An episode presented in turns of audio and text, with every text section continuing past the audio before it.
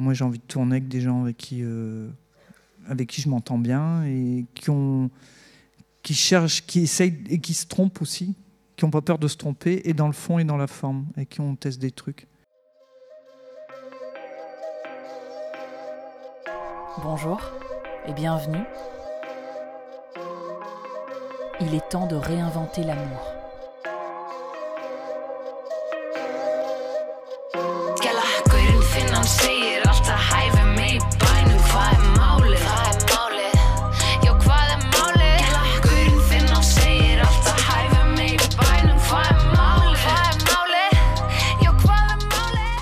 Ce nouvel épisode de Réinventer l'amour, je reçois Audrey.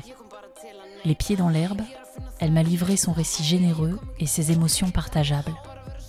Au cours de notre échange, vous pourrez entendre une composition sonore urbaine faite de trains, d'enfants joyeux, de courses à vélo, d'avions et de corbeaux bavards. Bonne écoute. Chère Audrey. Chère Aurélie. Merci beaucoup d'avoir accepté euh, de répondre au questionnaire de Réinventer l'amour. Je suis très heureuse de te recevoir dans ce parc. nous changeons de décor à chaque épisode. Et aujourd'hui, nous testons le parc avec ses sons euh, de train et d'avion. Oui. La nature. urbaine, la nature urbaine. La nature urbaine, absolument. Alors, euh, pour rappeler un peu le principe de ce podcast, l'idée c'est de se questionner sur notre rapport à l'amour, mhm. à travers notamment deux problématiques sur la question de l'expérience de l'amour qui participe de la réinvention du rapport à, soi, à l'individu, euh, dans ses fonctionnements et ses aspirations, et puis sur l'expérience de l'amour euh, qui participerait à la réinvention aussi du rapport aux autres. Aux autres, donc aux autres immédiats, le cercle peut-être proche, euh, sa famille, ses amis, évidemment euh, ses amoureux, ses amoureuses, et puis la société. Euh, du coup, j'ai pensé cette, cette interview en deux grandes parties plus une troisième. La première partie que j'ai appelée se réinventer, donc vraiment sur soi, le rapport à soi. la deuxième partie sur se réinventer avec les autres, réinventer son rapport aux autres. Et puis la troisième partie qui est un peu plus petite sur les inspirations, les inspirations qu'on a dans son entourage et puis euh, peut-être dans des œuvres aussi ou voilà. Hmm. Et j'ai envie de du coup de commencer euh, cette interview en te demandant très simplement de te présenter pour les auditorices. Donc tu dis absolument ce que tu as envie de dire sur toi euh, avec les mots que tu veux. Ok. Eh bien, je m'appelle Audrey, c'est toujours difficile, je trouve, de se présenter quand on est euh, libre, totalement libre, sans avoir de grille euh, de définition. Euh, bah, en général, on donne son âge, donc j'ai 33 ans, ce qu'on fait dans la vie. je réfléchis, c'est pas facile de se définir. Ouais. Ouais. Bah, j'ai 33 ans, j'habite à Strasbourg. J'aime pas me définir par un métier ou une fonction sociale, mais quand même, j'ai choisi un métier euh, qui est en, accord avec euh, euh, mes postures de vie, finalement. Hein. Donc là, je démarre ma pratique de psychothérapie. Voilà. Et hum, que dire d'autre? Bah Là, on est dans un parc, donc c'est ce qui me vient. J'adore la nature. J'adore y passer des heures. J'adore me promener, me perdre dans la nature. Je trouve qu'elle a beaucoup d'enseignements euh, à nous apporter. Sinon, quoi dire de plus? Oui, c'est la musique qui me vient aussi. Mhm. Qui prend beaucoup de place euh, dans ma vie finalement. Voilà, ce côté euh, pratique artistique, si on peut dire ça.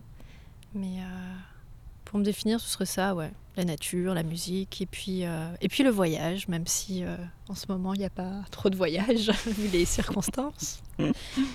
ouais, le voyage la culture des autres, euh, la découverte des autres, qui est toujours une belle porte d'ouverture euh, pour se découvrir soi-même. Super. Pour démarrer la première partie, j'aimerais bien que tu me racontes, que tu me fasses le portrait euh, de ta première relation amoureuse. Celle que tu considères comme étant ta première relation amoureuse.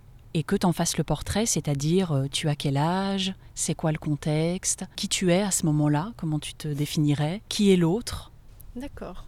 Euh, première histoire, eh bien, j'ai, je réfléchis, je calcule, j'ai 17 ans. 16 ans, 17 ans, ouais.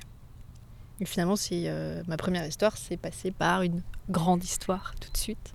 Euh, le contexte, bah, c'était un ami de collège finalement, que je connais pas un ami direct, mais une personne que je connaissais depuis le collège, qui faisait partie de l'entourage euh, amical, des connaissances, des copains. Et puis finalement, on s'est rencontrés amoureusement quand je suis rentrée euh, de l'année que j'ai passée euh, à l'étranger, en Thaïlande. Donc moi j'ai coupé ma scolarité un an à l'étranger, dans une immersion culturelle, bref. Et juste avant mon départ, il m'a avoué ses sentiments. Moi je partais loin. Et c'est vrai que j'avais posé le contexte, enfin j'avais posé les choses en lui disant bah non, pour moi t'es un ami, ce sera jamais plus. Et finalement à mon retour, euh, bah, il y a autre chose qui s'est déclenché euh, dans notre, dans, notre relation. Et ça a été euh, mon premier petit ami, vraiment, en fait. Et c'est mon premier petit copain. Et ça a duré six ans. Dans cette relation-là, quel a été le, fonctionnement? C'était quoi le, modèle en fait? Enfin, Vous étiez dans quel type de relation? Euh, Moi je dirais, maintenant avec le recul, et c'est ce qui m'a fait aussi euh, partir, c'était un fonctionnement euh, fusionnel. Donc c'était beaucoup ensemble, toutes les activités quasiment étaient faites ensemble. bah, on était au lycée, on a passé le bac la même année. Et puis la suite logique, c'était de s'installer euh, ensemble, puisque les études qu'on voulait faire euh, étaient accessibles euh, dans la même ville. Donc naturellement, on s'est installé ensemble dans un appartement. Ouais, et puis c'était une vie de couple bien rangée, mais beaucoup ensemble. Ouais. Hmm.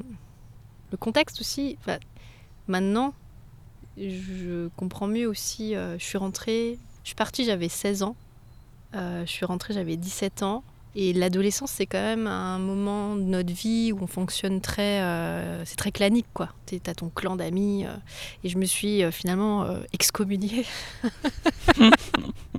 c'est un peu comme ça que j'ai ressenti à mon retour en France. Parce qu'il il y a eu un énorme décalage.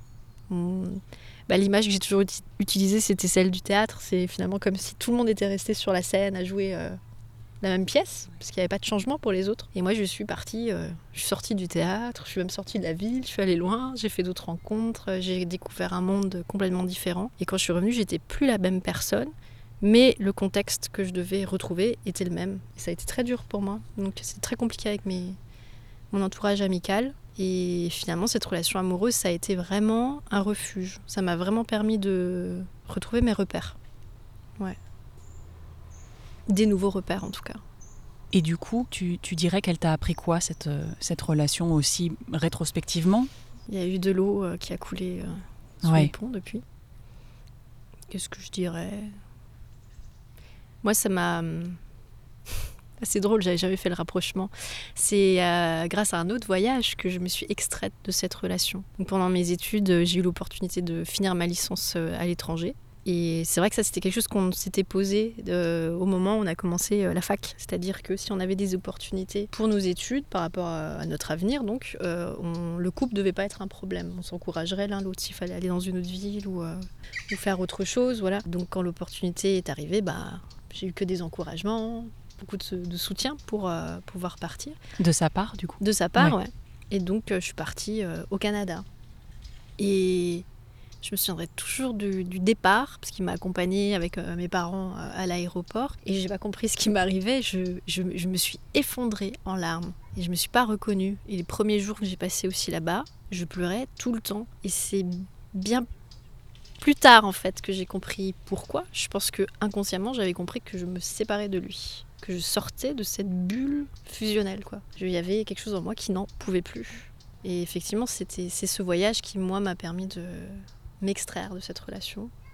Donc, euh, avec le recul, ce que ça m'a apporté, euh, je sais que je suis pas quelqu'un qui peut fonctionner dans une relation fusionnelle. C'est pas possible. Je me perds trop. Je, je perds mon identité. C'est pas mon, c'est pas mon mode de, fonction hmm. amoureux. Et en ce qui concerne euh, ton rapport à ton corps, tu dirais que tu entretiens quel lien avec ton corps hmm. Et hmm, comment est-ce que ça se comment est-ce que ça s'exprime dans euh, aussi bien tes besoins, tes envies, tes désirs, euh, tes fantasmes? Quel lien tu entretiens avec, avec ton corps? Comment ça se passe? Là, tu parles de relation dans la relation amoureuse ou Alors, par, dans mon, par exemple, dans mon, lien à moi avec mais peut-être dans ton lien à, toi avec ton corps aussi.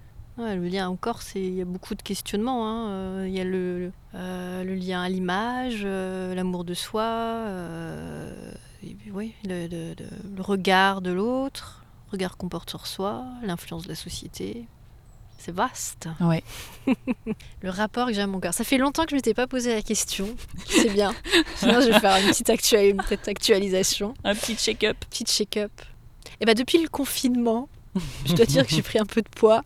Donc là, mon rapport direct à mon corps, euh, c'est pas tant esthétique, hein. c'est que le fait de plus rentrer dans mes pantalons, ça commence un peu à, me gonfler, tout simplement. Euh, c'est plutôt le côté du laisser aller, du, non-respect finalement euh, de, mon corps, dans le sens où je ne suis pas à mon écoute. C'est surtout ça. Parce que là, euh, il y a eu du, du laisser aller dans le sens je mange sans prendre le temps de sentir si c'est vraiment la nourriture dont j'ai envie et besoin.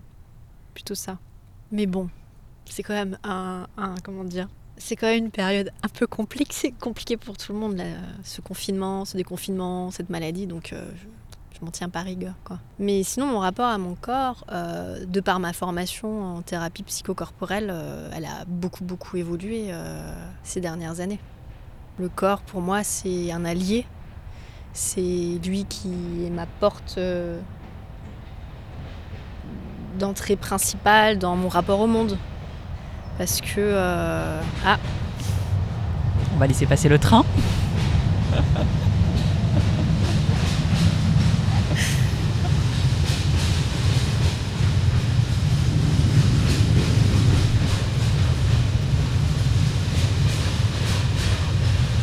Il est grand, hein Il est très long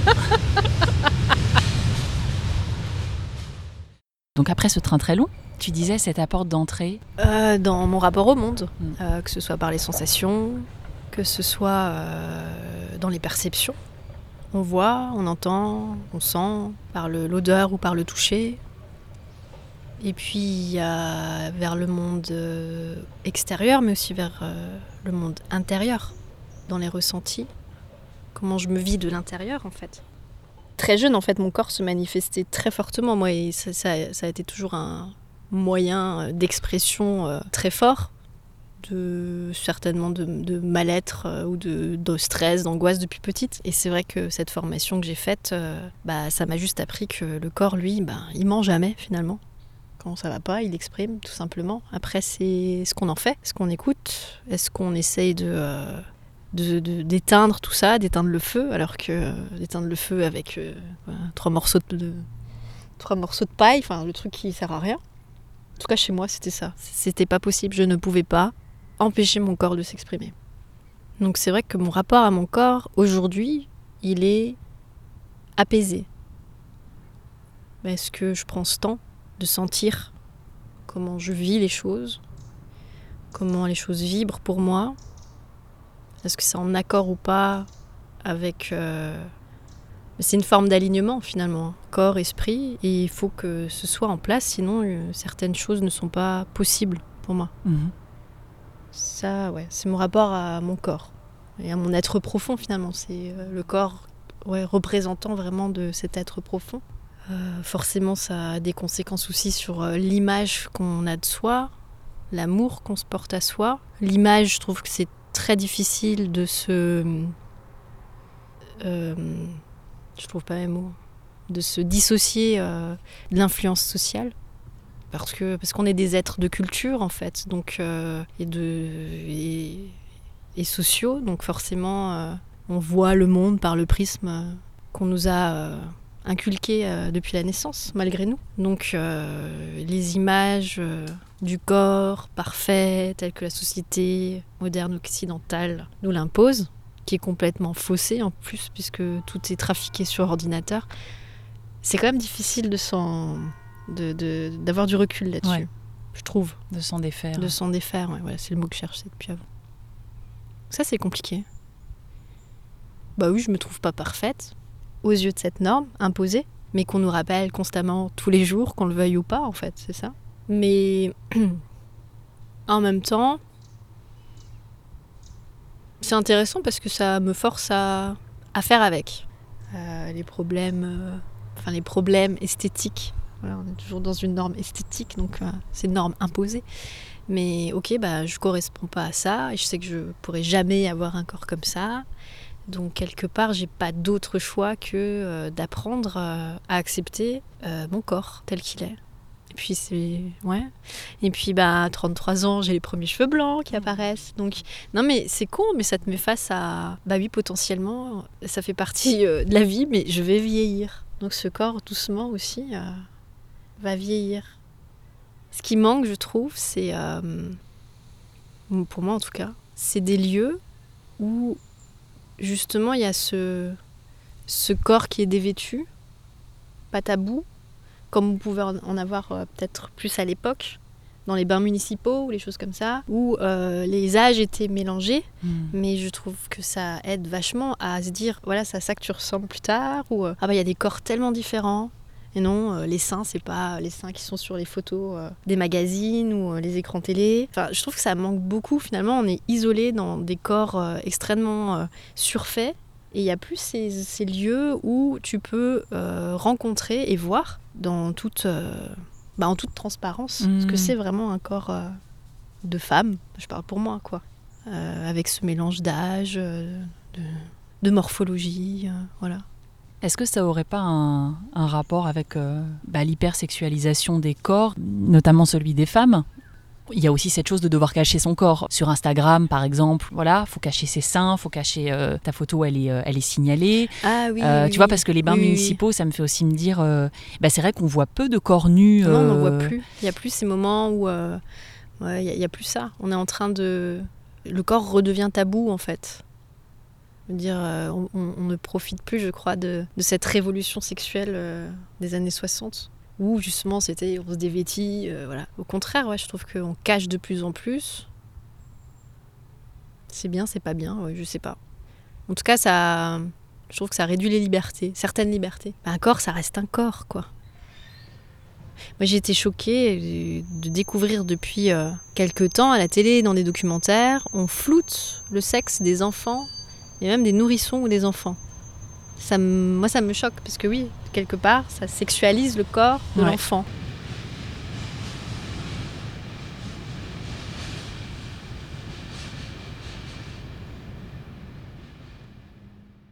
Puis là, bah, en, laissant le train passer, il y a d'autres pensées euh, qui me sont venues.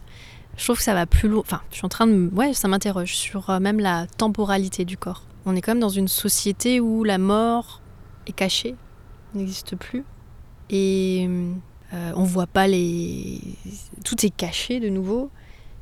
Et euh, cette image de soi, cette image de prendre le temps de se regarder, qui prend le temps de se regarder nu dans une glace Je trouve ça super important.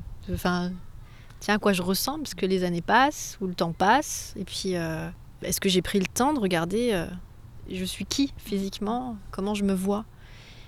Et ça te met face à ça aussi, à cette temporalité, à cette finitude. Un jour, t'as plus le corps d'il y a 5 ans, t'as plus le corps d'il y a 10 ans, et tu vois ton corps qui évolue et il te mène fatalement vers la mort. Et ça me questionne aussi, euh, finalement, cacher ses corps, est-ce que c'est pas aussi une manière... En plus, ils sont photoshopés, ils sont lissés. Car les actrices qui sont super connues, à un certain âge, on leur lisse les rides, c'est complètement... Tout est faussé. On cache ce qui représente la vieillesse. Mais la vieillesse, derrière ça, il y a cette notion de finitude. Un jour, on part. Et tu vois, euh, au-delà de la hypersexualisation, là, je suis en train de m'interroger là-dessus aussi. Hmm. Est-ce qu'on on se cache pas non plus euh, l'inévitable? À l'époque, on veillait les morts à la maison, donc tout le monde euh, voyait la mort. Aujourd'hui, je sais même pas comment ça se passe tu vois la personne vite fait à la morgue et puis euh, et puis soit c'est l'incinération, soit c'est l'enterrement euh, et c'est tout. Et surtout ça reste plus à la maison, il y a plus ce temps de recueillement peut-être devant un corps euh, ben, un corps quelque part déjà en décomposition quoi. Je vais faire un petit bond dans l'ordre de mes questions parce que tu parlais, tu as commencé par dire que que le rapport au corps, c'était aussi le rapport à l'amour l'amour de soi, l'amour qu'on se porte à soi-même. Et du coup, j'ai deux petites questions euh, à ce sujet, donc j'avais envie de te les poser maintenant. Comment il se manifeste l'amour que tu te portes? Bonne question. J'ai un exemple qui me, qui me vient, qui est assez récent. C'était il y a quelques mois. Je me parle beaucoup à moi-même euh, quand je suis seule chez moi. Euh, moi aussi. Et puis, euh, je sais plus ce que je faisais. J'ai dû faire une bêtise, j'étais en train de ranger ou de m'organiser sur des choses. Et je sais pas, je crois que c'est assez commun. Souvent, quand on fait des trucs qu'il fallait pas faire, on se dit Ah, mais t'es con quoi, pourquoi tu fais ça comme ça Ou Ah, je suis con. Et je faisais quelque chose, je me suis plantée, certainement, et la phrase est sortie toute seule de ma bouche. Quelque chose, enfin, quelque chose, non, c'est pas quelque chose, c'est moi. Je me suis, ce qui est sorti de ma bouche, c'était Ah, bah, c'est pas grave, ma belle. Et il y a eu un arrêt sur image pour moi parce que je ne l'ai pas provoqué ce mot. Il est sorti tout seul. Et ça a vraiment euh, provoqué une émotion en moi. J'ai entendu, je me suis vraiment entendu me dire Ma belle, c'est pas grave. C'était sincère. Euh, c'est des moments comme ça où euh, je m'entends être douce et bonne avec moi-même mais pas parce qu'il le faut ou parce que euh, on a lu dans des bouquins de développement personnel qu'il faut être bien et bon et bienveillant avec soi-même. Non, là ça, ça sort, c'est un instant, c'était pas prévu et ça sort de nulle part et mais ça sort de moi, vis-à-vis de moi-même et ça, ça fait du bien. C'est là où je sens qu'il y a que cet amour à moi-même, euh, il est là, il est présent. Ça, c'est des moments forts pour moi. Et autrement, c'est euh, dans mon cas, c'est respecter mon rythme. Vraiment respecter mon rythme. Tout est tellement euh, homogénéisé de nos jours, dans les rapports sociaux, dans le rapport au travail, dans le rapport au temps, dans le rapport... Euh, presque, je trouve que tout est déshumanisé, c'est robotisé en fait. Et mon rythme ne correspond pas forcément à celui que la société, entre guillemets, m'impose. De toute façon, le rythme qu'on s'impose actuellement, c'est un rythme qui est déjà hors nature. Et j'estime que je suis un être humain, certes civilisé, mais je suis quelque part aussi un animal, avec un rythme euh, naturel qui m'a imposé. Je dois faire avec. Et souvent, je respectais pas mon rythme. J'allais dans le rythme qui était imposé autour de moi ou que je m'imposais à moi-même. Parce qu'on se dit, bah, de toute façon, j'ai pas le choix, tout le monde fait comme ça, moi aussi, il faut que je fasse ça. Et cet amour que je me porte à moi-même, c'est aussi respecter ce rythme. À un moment donné, contacter ses besoins et se dire euh, c'est pas parce que l'autre il attend ça de moi maintenant ou euh, quand je dis l'autre ça peut être euh, je sais pas une institution ou des amis ou une relation quelconque. C'est pas parce que là je devrais que moi ça me correspond que c'est juste pour moi. Donc dans le respect de l'autre et de moi-même quel est mon rythme en fait? L'amour pour moi, c'est pour oser dire à quelqu'un J'entends ta demande, mais là, moi, je peux pas répondre dans l'immédiat, là, je peux pas. Il me faut du temps. Voilà. Je crois qu'il y a ça aussi. Et c'est quoi ta dernière preuve d'amour? De moi à moi-même? Ouais. Il faut que je réfléchisse. Hmm.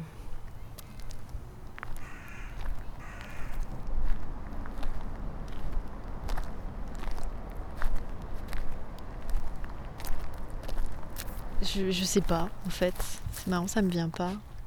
Alors même si c'est pas la dernière, en tout cas une, une chose qui t'a marqué. Bah, il y a eu cette phrase qui est sortie de nulle part. C'est une bonne question, je trouve. On devrait se la poser une fois par jour. Qu'est-ce que j'ai fait euh, Qu'est-ce Quelle est ma preuve d'amour pour moi-même aujourd'hui? J'avais envie de dire me faire confiance par rapport à la situation euh, ma situation sociale actuelle, avec ce grand changement, euh, voilà, d'arrêter un travail pour démarrer une entreprise avec euh, un grand point d'interrogation, est-ce que ça va marcher ou pas? Et c'est écouter cette voix qui me dit euh, ça va le faire. voilà, c'est m'écouter finalement la dernière. Peut-être c'est, peut-être ça ma dernière preuve d'amour, c'est de, me dire ben écoute cette confiance quand elle est là en toi.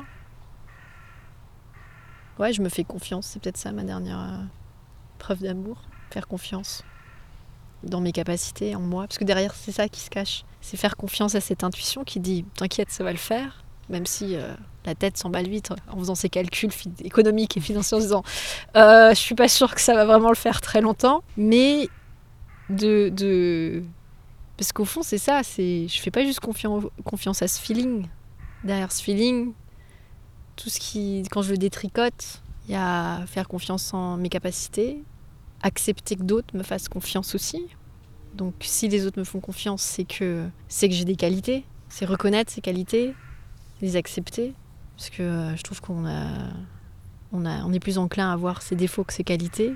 Je dis on, moi en tout cas, et de se dire ben ouais j'en suis là aujourd'hui et quelque part je peux en être fière aussi parce que c'est pas tombé du ciel tout ça. Ça me met aussi face à, au parcours que j'ai eu ces dernières années mhm. et euh, à l'énergie que j'ai que, que j'ai mis là-dedans. Donc à cet engagement que j'ai eu vis-à-vis de moi-même je, reviens un peu sur le rapport au corps, parce que du coup j'ai fait ce petit saut, mais je voulais te demander aussi euh, quelle place prend la sexualité dans ta vie? Alors à la fois la sexualité euh, de toi à toi-même, et puis euh, la sexualité avec les autres. La sexualité avec les autres et la sexualité de toi à toi-même. T'entends quoi par ça? Comment ça? Dans toi toi-même? Ouais. ben, C'est-à-dire ton rapport à ta propre sexualité. Ah, d'accord, d'accord, d'accord. J'ai eu une phase assez longue où j'avais plus de rencontres du tout amoureuses. Et euh, j'étais persuadée que j'avais un souci avec ma sexualité. Jusqu'à ce que je comprenne que, euh, bah, grâce en fait à un, cours hein, autour de la, sexualité, euh, autour de la psychothérapie en fait, que finalement moi, dans mon intimité, avec mon intimité, je suis très à l'aise parce mmh. que bah, finalement, je suis très à l'aise avec mon corps, sexuellement parlant je trouve que le corps, euh, alors je sais pas, est-ce que c'est pareil pour tout le monde ou pas, mais euh, c'est quand même un, rapport euh, à travers, ouais, le rapport au monde à travers les sensations. Donc c'est vrai que quand on est très sensible finalement, le toucher, les odeurs, tout ça, ça prend une dimension, c'est complètement exalté. Quelque part, être hypersensible parfois, ça peut être mmh. très ah, lourd, mais ça peut aussi avoir du bon, ouais. J'avais jamais vu ça comme ça.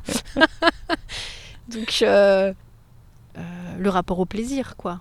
Ça, c'était pas, ça n'a jamais été un problème pour moi. C'est quelque chose de très naturel. Mais je savais même pas que c'était naturel. C'est des retours que j'ai eus finalement hmm. euh, dans ma formation qui m'a fait comprendre que euh, tout le monde n'avait pas un accès aussi facile à son plaisir, à son corps, à comprendre comment ça fonctionne. c'est vraiment un truc du moment où j'ai eu ma première relation, c'était déjà là, quoi. J'ai hmm. l'impression. Et donc, oui, avec mon intime, je crois que j'ai jamais vraiment eu de problème de moi moi-même, mais c'était plus dans euh, la rencontre. Rencontrer euh, une autre intimité, ou peut-être d'ouvrir mon intimité. Ça, c'était un peu plus. De toute façon, j'ai traversé une période d'introspection qui était vraiment euh, longue et nécessaire. Il n'y avait pas la place pour quelqu'un d'autre, pour une, la relation à l'autre. Donc, quand il n'y a pas la place pour la relation à l'autre. Et parce que j'ai un rapport à mon corps qui est très vrai, dans le sens où j'aime, j'aime, j'aime pas, j'aime pas. Euh, j'arrive pas à me mentir à moi-même. Donc avoir une relation sexuelle juste pour avoir une relation sexuelle, alors que le reste de mon corps, lui, euh, il n'est pas emballé, c'était pas possible pour moi en fait. Enfin, ça n'était pas et ça n'est toujours pas. C'est hum, dans le rapport à la sexualité, donc dans ma relation à l'autre, c'est moi dans, mon, dans ma globalité, ou c'est pas, finalement.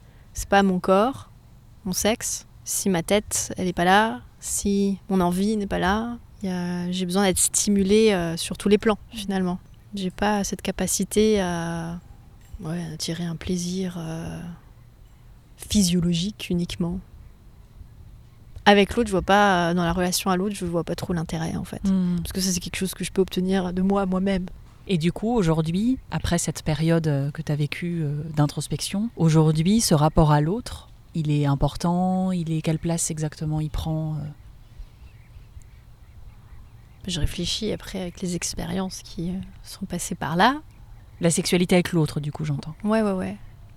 Il est comment, hein, c'est ça que tu me oui. demandais? Comment il quelle, est. Quelle place, quelle place ah, quelle ça place prend, ça ouais. prend Bah, en fait, du moment où j'étais de nouveau ouverte à la rencontre, ça prend pour moi une place primordiale dans la vie. Je veux dire, une vie sans sexualité, c'est quand même une vie qui, qui manque de panache, j'ai envie de dire. Parce que la vie, ça te. Enfin, la vie.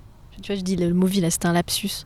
La sexualité, pour moi, c'est la vie, en fait ça te connecte vraiment euh, bah, à la libido, euh, mais à la libido dans le sens énergie de vie. Physiologiquement, euh, là je, pense à l'orgasme, c'est quand même une, une bombe euh, hormonale. Je veux dire, c'est aussi efficace que je sais pas quelle drogue, tu vois. Enfin, je veux dire, quand tu, tu vois ce qui se passe derrière. Je veux dire, on a été.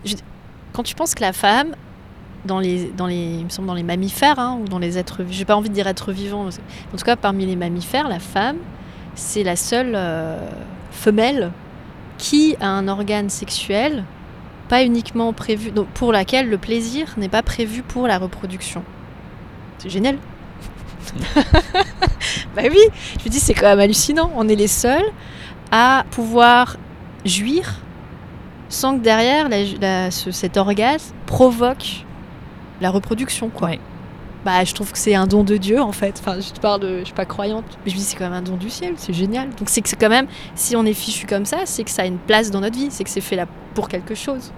Euh, j'ai perdu le fil de la question. Oui, bah, du coup la, la place, de, la, la, place de la sexualité dans ta vie et du coup là tu, ah, tu, oui, tu parlais bah, avec, bah, euh, important. avec les je autres. Je trouve que ouais. quand, quand, la, quand la relation avec soi-même est une relation équilibrée, dans le sens où euh, on peut accéder à cet amour pour soi, qui est un travail du quotidien, parce qu'on change tout le temps. Donc euh, c'est un, un, retour à soi constamment en fait. On change, faut accepter ça, faut euh, voilà, on sait pas comment.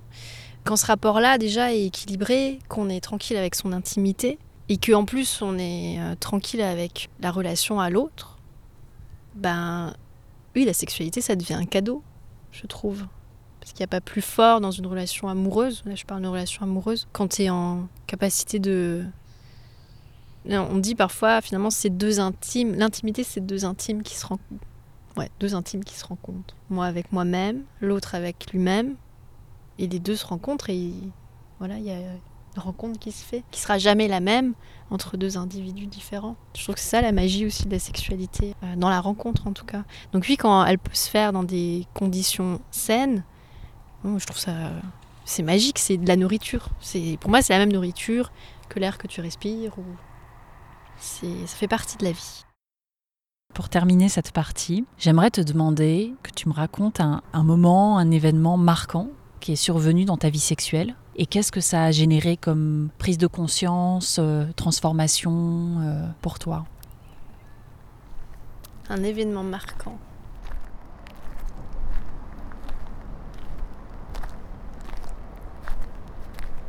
un événement marquant. Je réfléchis parce que mmh. c'est vaste en fait la sexualité. Euh...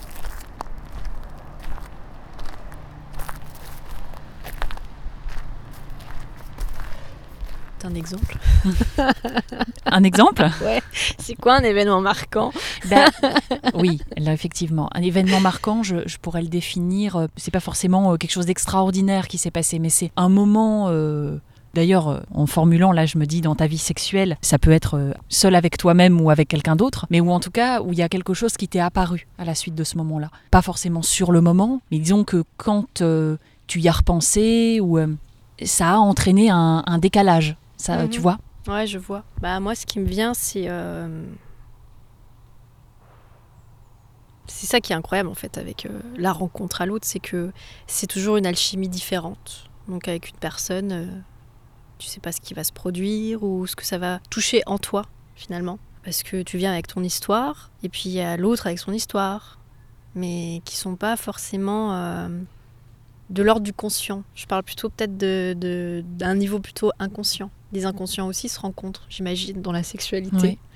Et bah, finalement, euh, ma dernière, euh, le dernier fait marquant, c'est avec bah, mon, mon compagnon actuel qui m'a permis de contacter pas forcément une zone euh, agréable de ma vie, mais qui me fait beaucoup réfléchir à comment, comment euh, quelque part cette relation, moi, m'impose de vraiment être en contact avec mes besoins et mes limites à moi.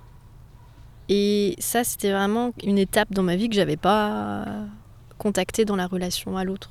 Et qui finalement euh, me ramène à une relation avec moi-même, moi et les autres, mais sur une notion euh, extrêmement importante, puisqu'il s'agit de la notion de, de frontière et d'intrusion.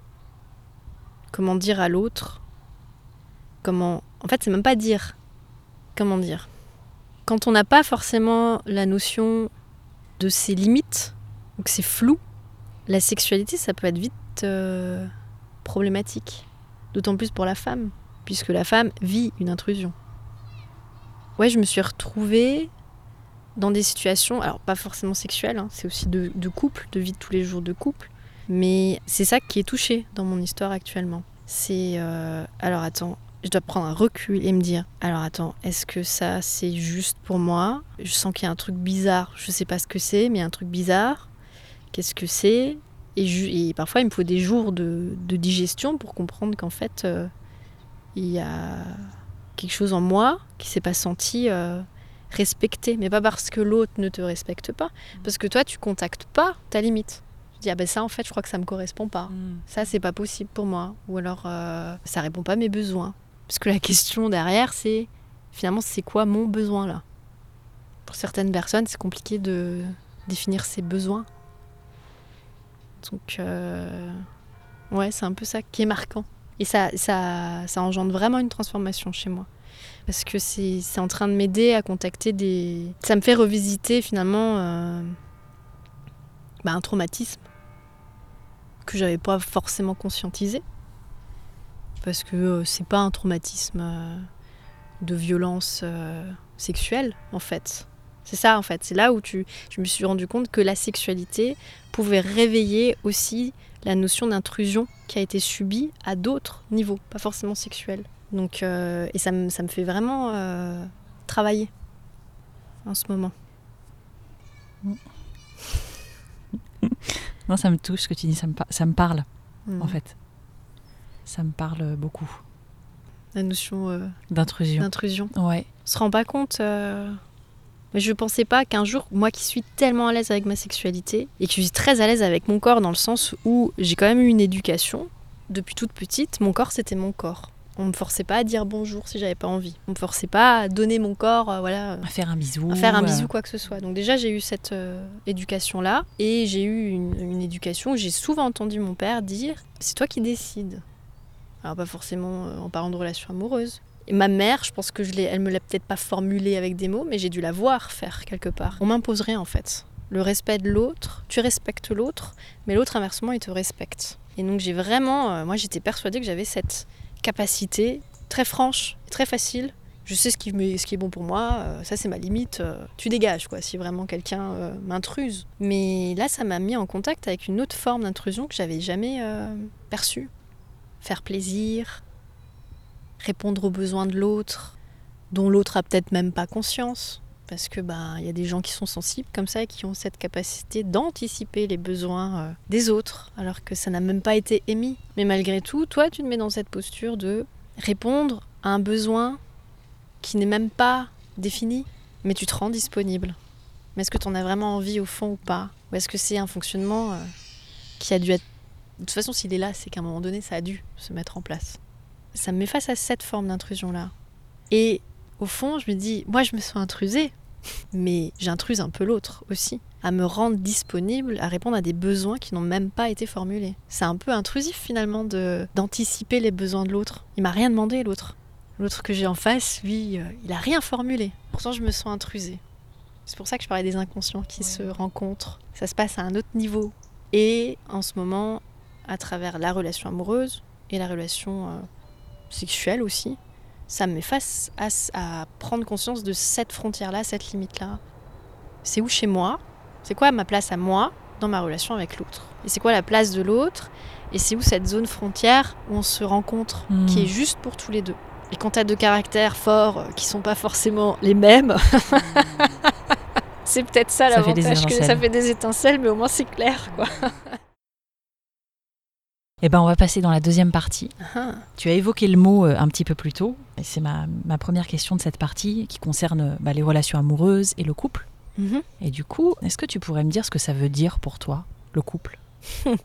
Vaste question. Je sais pas. Je sais pas.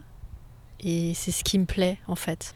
Le couple que je vis aujourd'hui, je sais pas ce qu'on est. On l'invente euh, au jour le jour. Et du coup, ça me donne l'impression qu'on est en train de créer notre couple qui nous correspond à nous deux. C'est peut-être ça pour moi la notion de couple, maintenant que j'y pense. C'est euh, d'avoir cet espace de créativité où deux individus euh, ont créé une relation. Parce que qu'est-ce que tu mets dans couple? C'est une relation en fait, qu'on définit euh, socialement par couple. Mais je crée une relation avec euh, des amis, avec ma famille? Alors qu'est-ce qu'elle a de plus particulier celle-ci? Je sais pas. J'ai jamais aimé rentrer dans des cases. Donc moi la case couple, euh, quelque part c'était hors de question. Mais là je trouve que j'ai rencontré une personne qui... Où tous les deux, j'ai la sensation qu'on a cette liberté ouais, de pouvoir inventer le couple qu'on a envie d'être. Dans lequel euh, chacun garde son indépendance. Mais malgré tout, il faut trouver cette zone de rencontre. Parce que bah, malgré nous, on a envie d'être ensemble. ça nous dépasse. c'est peut-être ça un peu l'amour, ça dépasse. Mais ça, ça ouais. Et, donc cette zone de rencontre, euh, bah, il faut, faut l'inventer en fait. Et moi, c'est hors de question que ce soit quelque chose qui soit normé. Jamais, quand j'étais petite, euh, je j'ai jamais joué avec les Barbie. Moi, je voulais être Indiana Jones, quoi. Euh, découvrir le monde, euh, faire l'aventure, enfin partir à l'aventure, euh, des trucs de garçon, vraiment. Entre guillemets, tu vois, c'est nouveau imposé. Pourquoi une fille, elle a pas le droit d'être aventurière? Mais j'ai eu cette liberté de jouer avec ce que je voulais. C'était pas normé à la maison. Donc j'avais un grand frère, euh, j'avais le droit d'accéder à tout, les voitures, les Lego, les constructions, les mécanos. Et j'étais beaucoup plus attirée par ça que ce qui normalement est défini pour euh, les filles. Ce qui m'empêchait pas non plus de temps en temps euh, de jouer à la fille, entre guillemets. J'avais un cousin euh, qui pouvait jouer à la fille avec moi, hein, finalement. Je veux dire, un gamin, il s'en fout, que ce soit pour les garçons ou pour les filles. Tout ce qui l'intéresse, c'est le jeu, l'échange qu'il y a autour du jeu, le partage. Donc, ouais, j'ai jamais rêvé. Ma vie, ça n'a jamais été dans l'idéal. Je me suis jamais projetée en famille, à tel âge. À tel âge, il faut que j'ai fait une faut avoir fait cette rencontre. Et puis après, je fais des enfants. euh.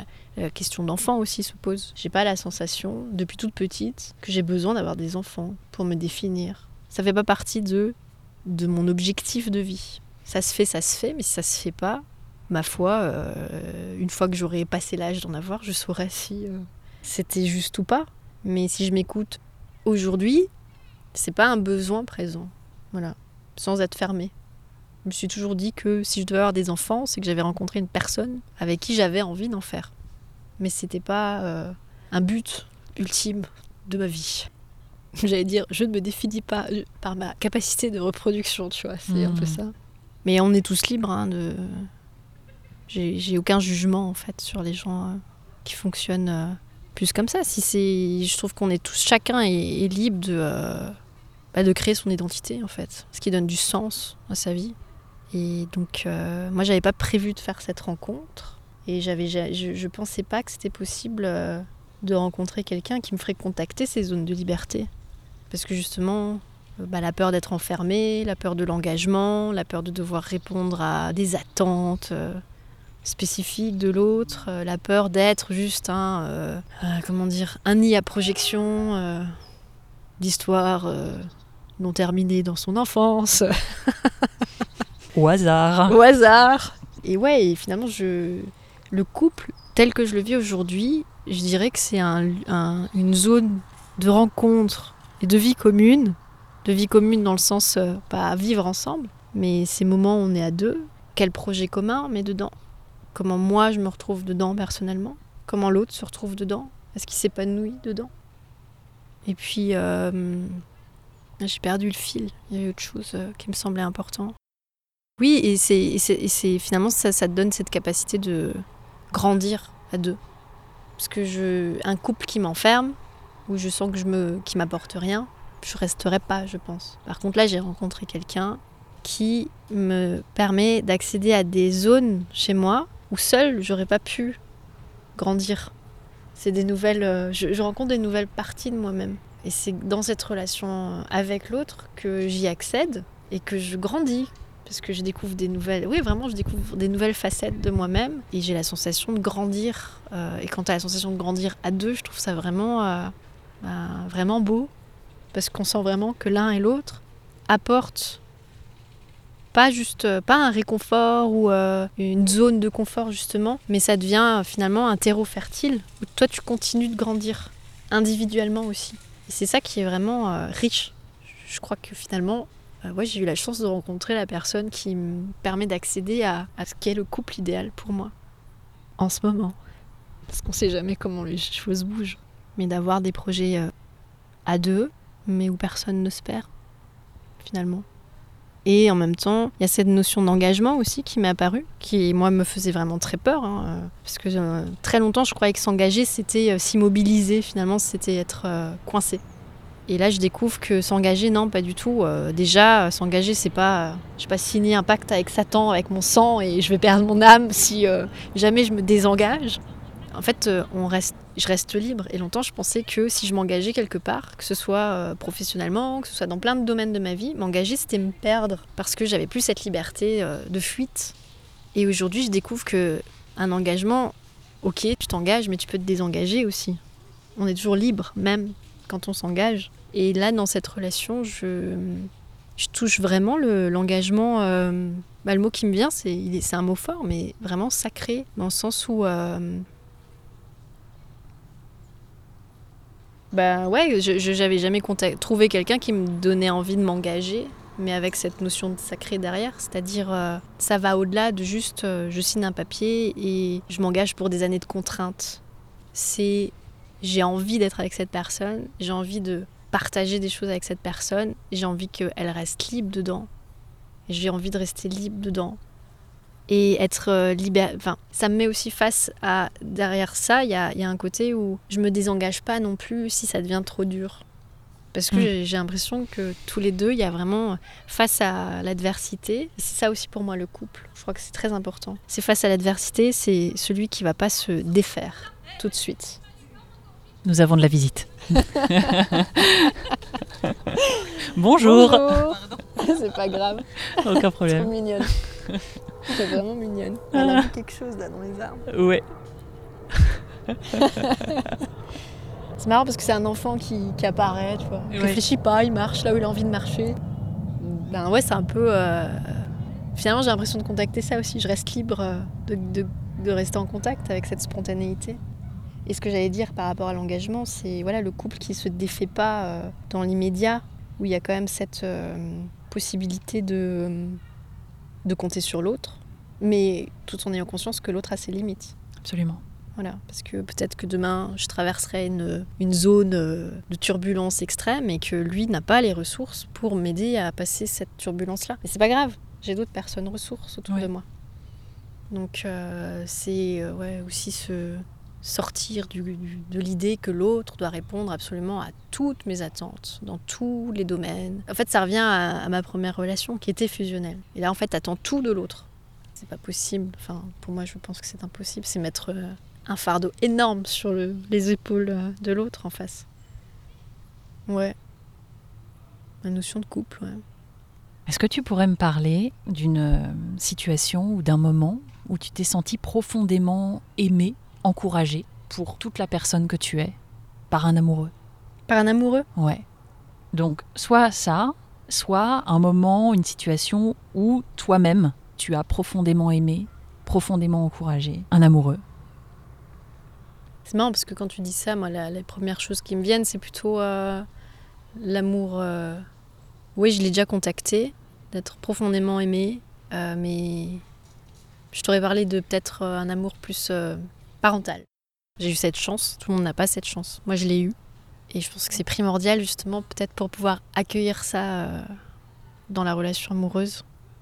Bah, tu peux me parler de ça, si tu veux. Ouais, je réfléchis, en fait. Parce que finalement, c'est euh, dans ma relation actuelle qui est pas. J'ai pas le recul non plus, euh, parce que c'est pas non plus si vieux que ça. Donc j'ai pas un recul immense, on apprend à se connaître encore tous les jours. Mais hum, c'est la première fois que je me sens aimée pour qui je suis. Vraiment. Avec mes défauts, avec euh, en fait pour ma personne et pas pour les projections que l'autre a sur moi parce que euh, donc cette première relation que j'ai eue qui était quand même longue parce que ça a duré six ans j'avais l'impression d'être euh, mise sur un piédestal. Finalement, c'était pas moi derrière, qui, enfin, c'est pas moi qu'on aime, c'est plutôt l'image qu'on a de l'autre, euh, qui est une personne idéalisée. Et hum, dans les relations amoureuses, j'avais jamais contacté ça. Donc là, bah, quand je parle, c'est marrant, j'ai l'impression d'être un petit lapin qui sort de son terrier et qui regarde d'abord est-ce que je peux y aller ou pas. Parce que c'est, je sais pas, aujourd'hui, la relation est trop récente pour euh, pouvoir dire que euh, avant non, je l'ai jamais ressenti, à part dans la relation bah, familiale. Où oui, j'ai vraiment senti que j'ai baigné dans l'amour. Euh, après, avec des défauts, hein, je veux dire, le fond et la forme n'est jamais forcément là, mais le fond est, très présent. Et je sais que je suis très aimée dans ma famille. Et ça, je peux vraiment le contacter. Et je trouve que c'est une ressource absolument immense. C'est inépuisable. Ça te porte. J'ai l'impression que ça te porte pour le reste de ta vie, quoi. Quand tu as pu toucher ça. Et donc dans ma relation, moi j'ai cette, même corporellement là, je le sens quand j'en parle, je suis très émue. J'ai pu aussi le ressentir euh, à travers les yeux d'un formateur que j'ai eu.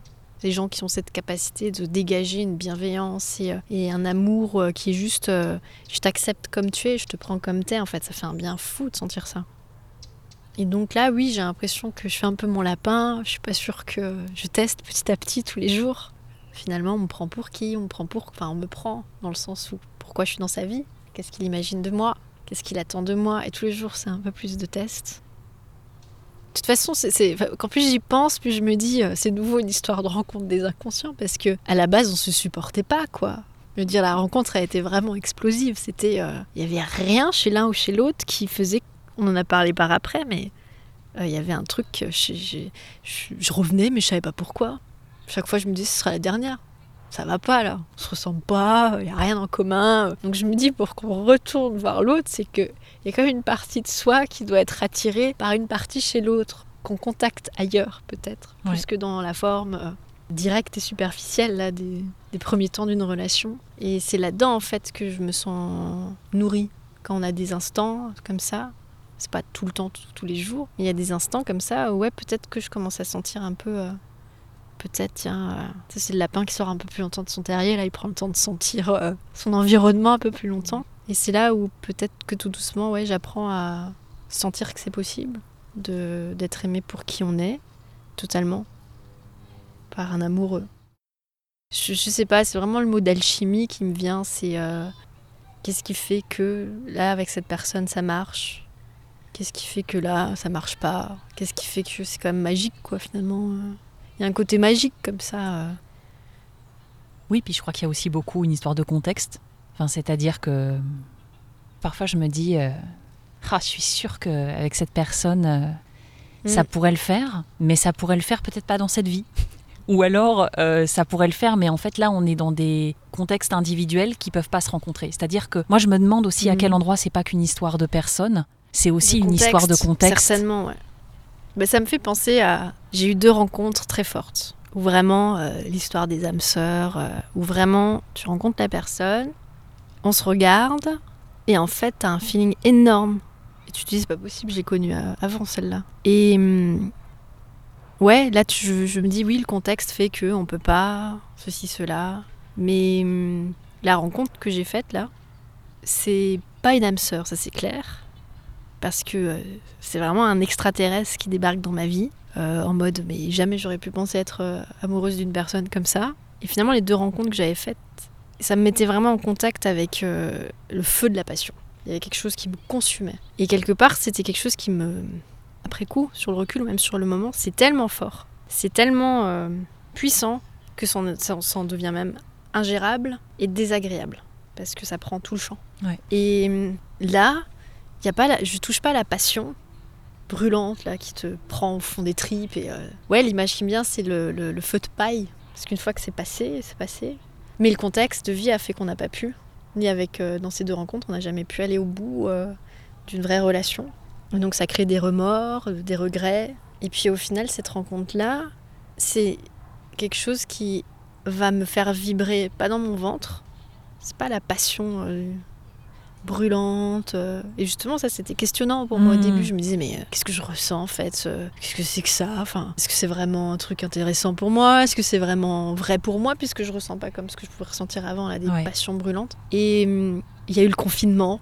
Et donc la séparation aussi. Parce que, et hum, c'est des moments où, euh, dans mon corps, je le sens pas dans mon ventre, je le sens dans mon cœur.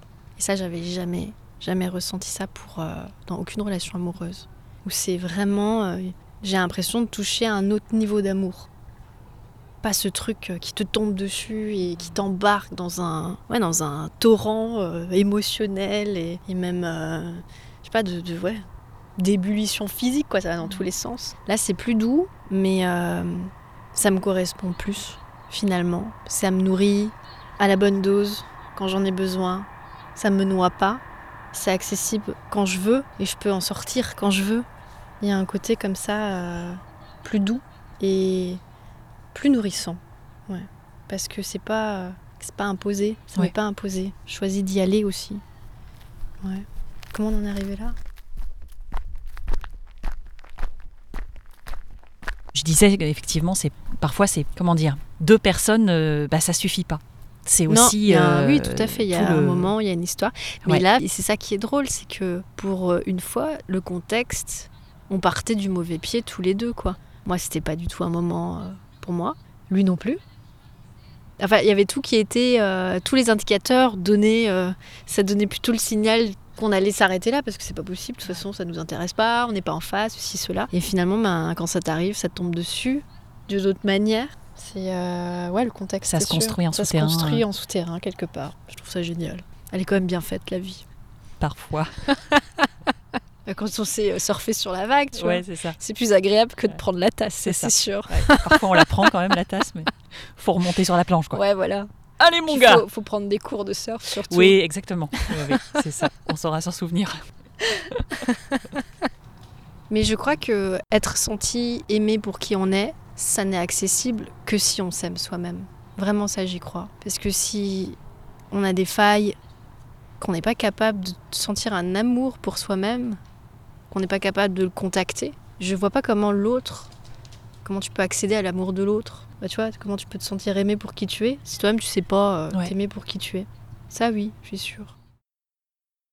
Alors maintenant, j'aimerais qu'on parle un peu d'amitié. Et j'aimerais que tu me racontes une épreuve marquante en amitié. Ah bah c'est très facile. hein. C'est euh, le euh, comment dire le chagrin amical de ma vie. On était un groupe d'amis très proches, euh, de copines. Euh, au collège et on est toujours amis en fait. Euh, Ça c'est assez fort. Quand on se retrouve, c'est toujours comme avant. On profite toujours de la période de Noël parce que les parents habitent dans la même ville. En général, on, on est là à ce moment-là, donc on essaie de se voir au moins une fois par an.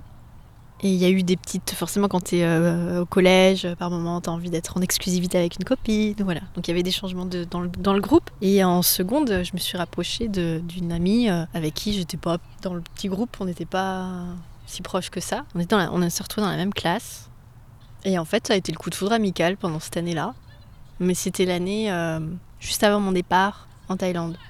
C'était vraiment très fort. hein. C'était, euh, on rentrait tout le temps ensemble. Une fois qu'on était rentrés, on se rappelait. euh, On philosophait ensemble. On refaisait la vie ensemble. C'était vraiment très fort. On parlait d'alter ego, voilà. Et puis il y a eu mon départ en Thaïlande. Et la veille, le jour de mon. Non, elle partait en vacances avec ses parents. Moi, j'allais partir deux, trois jours après. Et elle est arrivée chez moi, par surprise le matin, j'étais encore au lit, pour me donner un cadeau avant que je parte. Elle était effondrée. Et ça m'a vraiment euh, marqué. Et moi, j'étais tellement sûre de faire euh, ce qui était juste pour moi, de partir. Il n'y avait aucun doute, il fallait que je parte.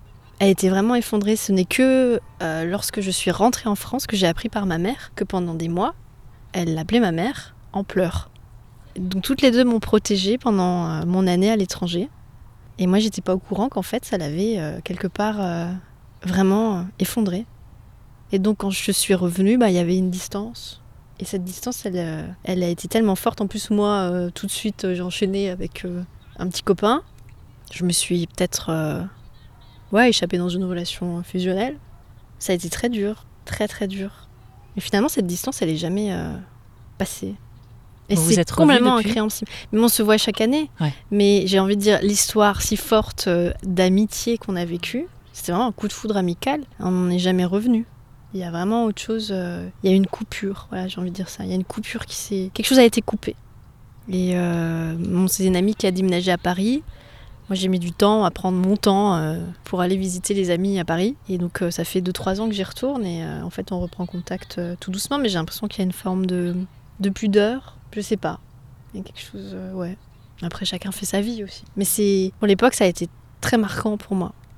Et de savoir. Et ce qui est aussi questionnant, c'est savoir que l'autre est effondré, mais moi, je devais partir. Tu vois, il y a un côté où je pouvais pas ne pas partir. Et je pensais pas que ça l'atteindrait autant. Donc c'est, ça me met face à une forme de perplexité comme ça, comme si quelque chose ne pouvait pas être atteint par cette, euh, ça me concerne pas ou euh, voilà, j'ai du mal à, comprendre euh, ce qui s'est passé. Et qu'est-ce que tu en as appris de cette épreuve-là? Bonne question. Je sais pas si j'ai vraiment appris ma leçon de cette épreuve. Finalement, c'était la première fois que j'étais la copine euh, amicale euh, exclusive de quelqu'un. Parce que c'est vrai que j'avais souvent le second rôle. Bon, après, euh, comme j'aime pas rentrer dans des boîtes, euh, c'était le poste que j'avais pas envie d'avoir non plus, je pense. Mais euh, j'ai ja- j'ai jamais, j'avais jamais été la copine exclusive de quelqu'un. Exclusive dans le sens où vraiment tu passes ton temps tout le temps ensemble et tout ça. Je crois que quelque part, euh, ça m'a remis un peu face à ça. Ce truc de. Je suis jamais l'exclusivité de quelqu'un. Mais euh, au fond, est-ce que j'en ai besoin? Je crois pas. Moi, qu'est-ce que j'en ai appris Je sais pas trop. Que tu peux faire mal aux gens, ça c'est sûr, pas volontairement. En tout cas, la situation que j'ai créée a vraiment fait souffrir quelqu'un. Et c'est pas parce que tu pars que quand tu reviens, t'as encore ta place. voilà, c'est le jeu quoi. Quand on part, euh, on n'est pas sûr de retrouver euh, la même place qu'avant. C'est comme ça. C'est quoi la phrase euh, qui a été prononcée par un ami ou une amie qui continue de t'accompagner aujourd'hui? C'est là que je me rends compte que j'écoute pas les amis. non, c'est vrai, parce que tu dis que c'est une phrase qui t'accompagne, c'est plutôt une phrase positive. Et, euh, et ça me vient pas, je vois pas. Alors que je suis sûre que mes amis euh, m'ont sans doute déjà dit des choses positives. Tu as encore euh, mes limites dans l'amour pour moi. De pas entendre quand on dit des choses bien. Bah, positive ou pas d'ailleurs. Disons que c'est pas forcément binaire comme ça. Ça peut être Mhm. aussi juste, euh, bah voilà, même une, quelque chose de tout à fait banal. Enfin, tu vois, mais quelque chose qui t'est resté. Bah, ce qui me vient en fait, c'est avec un très bon ami à moi. Bah, on se connaît depuis le lycée. Et euh, une fois, on était euh, chez mes parents, dans le jardin. Et je regardais les fourmis en fait. Et je lui faisais tout un, un explicatif euh, de comment je voyais la vie avec les fourmis.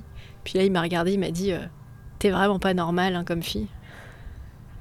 Et en fait, moi, ça m'a. Ouais, parfois j'y repense encore. Je sais pourquoi tu dis ça?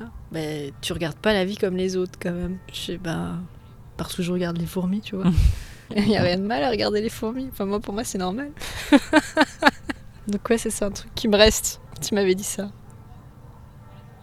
Pour agrandir un peu notre cercle de l'amour, j'aimerais qu'on étende euh, un peu plus largement à, à la société, donc sortir du cadre privé. Et j'aimerais te demander, est-ce que tu as un, un projet ou une action que tu as réalisé et qui te remplit d'amour? Dans le cadre de la société, Voilà. Et pourquoi? Une action ou Une action ou un projet un projet ou une action. Comme socialement, souvent, on se définit par sa profession.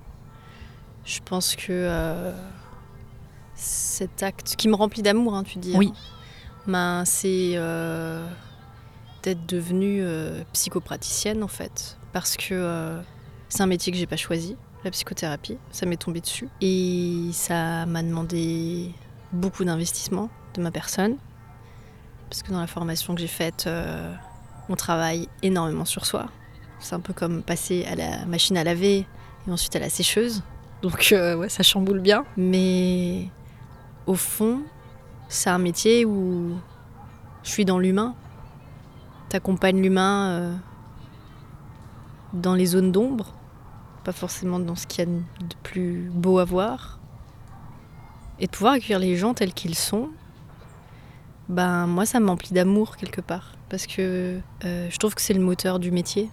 Si t'aimes pas les gens, tu fais pas ça. Enfin, si t'es pas capable de, euh, prendre les gens euh, tels qu'ils sont, dans, leur, euh, défauts, dans leurs qualités, dans leurs failles, dans leurs vulnérabilités. Tu peux pas, quoi. Enfin, donc ouais, je trouve que par rapport à, à mon métier, en même temps, je, je me voyais pas faire. euh, ça m'est tombé dessus, mais bah, je longtemps, hein, pendant des années, je cherchais, mais euh, finalement, ça m'est tombé dessus et c'est très bien parce que euh, ouais, c'est un beau métier, vraiment. Parce que moi, j'ai la chance d'être dans l'humain et de travailler avec l'humain et comme je suis dans mon cabinet, je dépends pas d'une structure qui m'impose des rythmes. Parce que tu as plein de beaux métiers comme ça où tu es dans l'humain, mais où tu peux pas. T'as pas le temps en fait d'accompagner les gens avec bienveillance. Alors que c'est le cœur même de- des métiers, de tout ce qui est dans l'accompagnement, dans le social, dans le médical. euh. Et la manière dont moi je peux le pratiquer, c'est mon cadre. Et moi j'ai cette chance-là. Je peux accompagner les gens dans la bienveillance, en prenant mon temps, en étant qui je suis, en ayant le temps de les, de les accueillir tels qu'ils sont, dans le moment-là, comme ils en ont besoin. Donc euh, quelque part j'ai beaucoup de chance.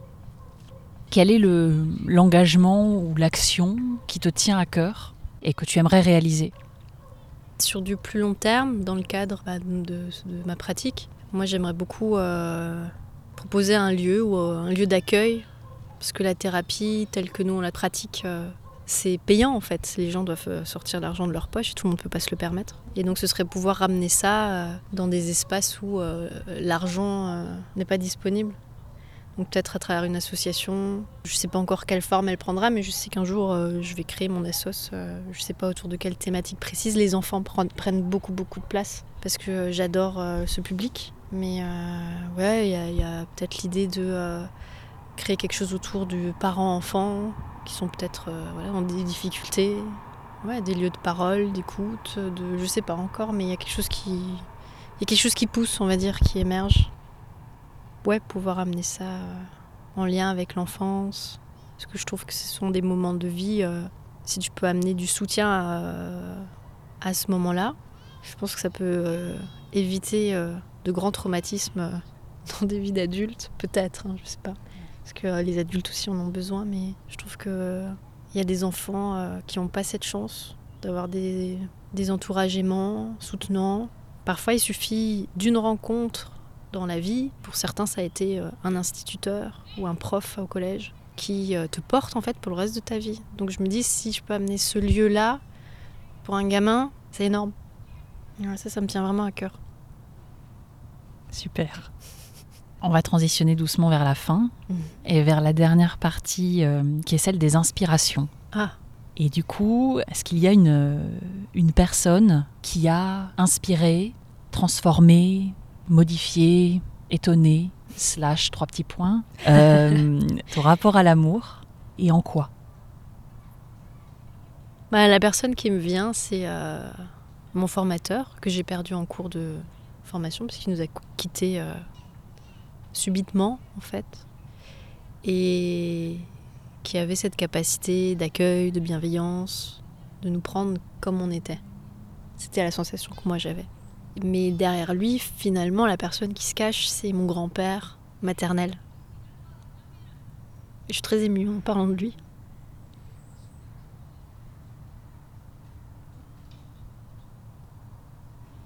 Parce que euh,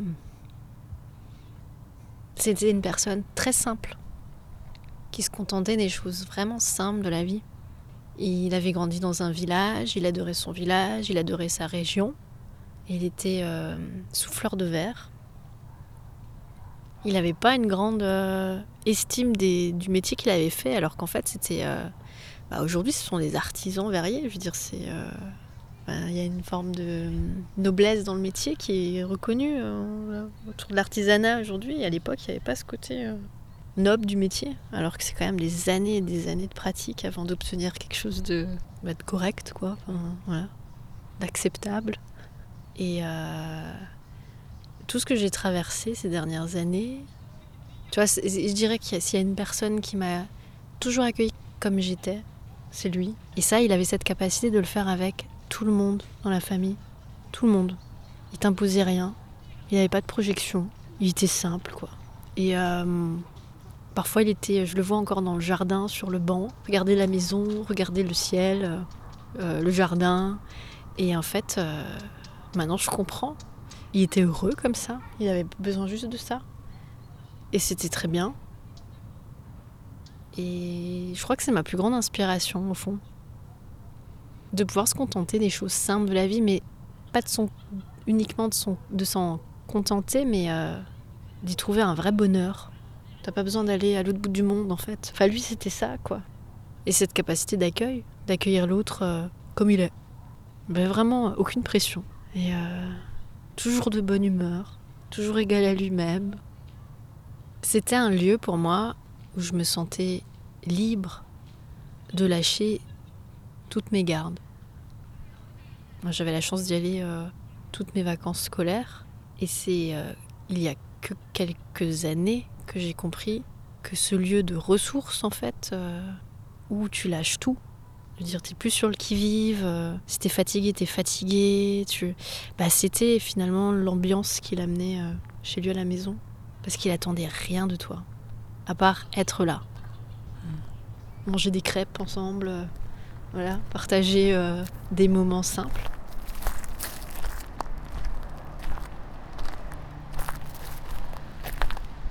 Parfois, euh, quand je suis prise dans des, dans des doutes, des questionnements, bah en fait je le vois lui et je me dis mais qu'est-ce que je me casse la tête quoi.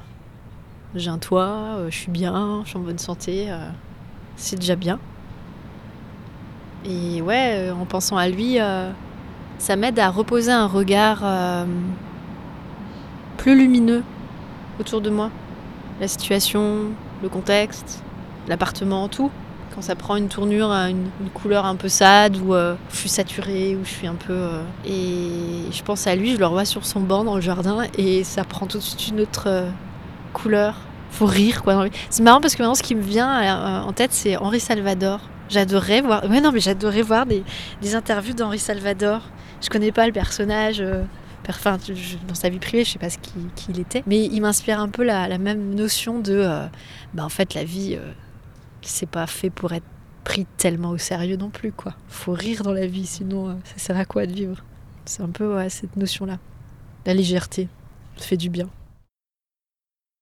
Et est-ce qu'il y a un élément euh, culturel ou euh, un livre, un podcast, un film, une exposition, un artiste, mais ça peut être aussi euh, quelque chose qui n'est pas culturel ou artistique, un, objet, un élément, quelque chose qui t'entoure, qui a inspiré ton, ton rapport à l'amour et que tu aimerais recommander aux personnes qui nous écoutent. Ah ouais, l'amour en général ou... Ouais. Ouais, ça peut se voir aussi comme une petite, euh, je sais pas, euh, comme c'est la, dernière question euh, de cet entretien, un peu comme une espèce de clé, de clé d'ouverture en fait pour les gens, tu vois. De, on finit sur une petite cacahuète à se donner, quoi. à grignoter. Petite cacahuète. Ah bah tiens, en ce moment, on est en train d'élargir le répertoire piano-voix. Donc on choisit des nouvelles chansons. Et je suis tombée par hasard sur La tendresse de Bourville et je trouve qu'en ce moment, avec euh, le coronavirus, ce qu'on a vécu ces derniers mois, bah, ces paroles euh, sont très justes. On a vraiment besoin de tendresse. Moi, je recommanderais d'écouter cette chanson parce que euh, les paroles font du bien. Bah, je te remercie beaucoup, Audrey. Bah, avec plaisir, Aurélie. Merci de m'avoir invitée. Merci pour ta confiance et à bientôt. À bientôt.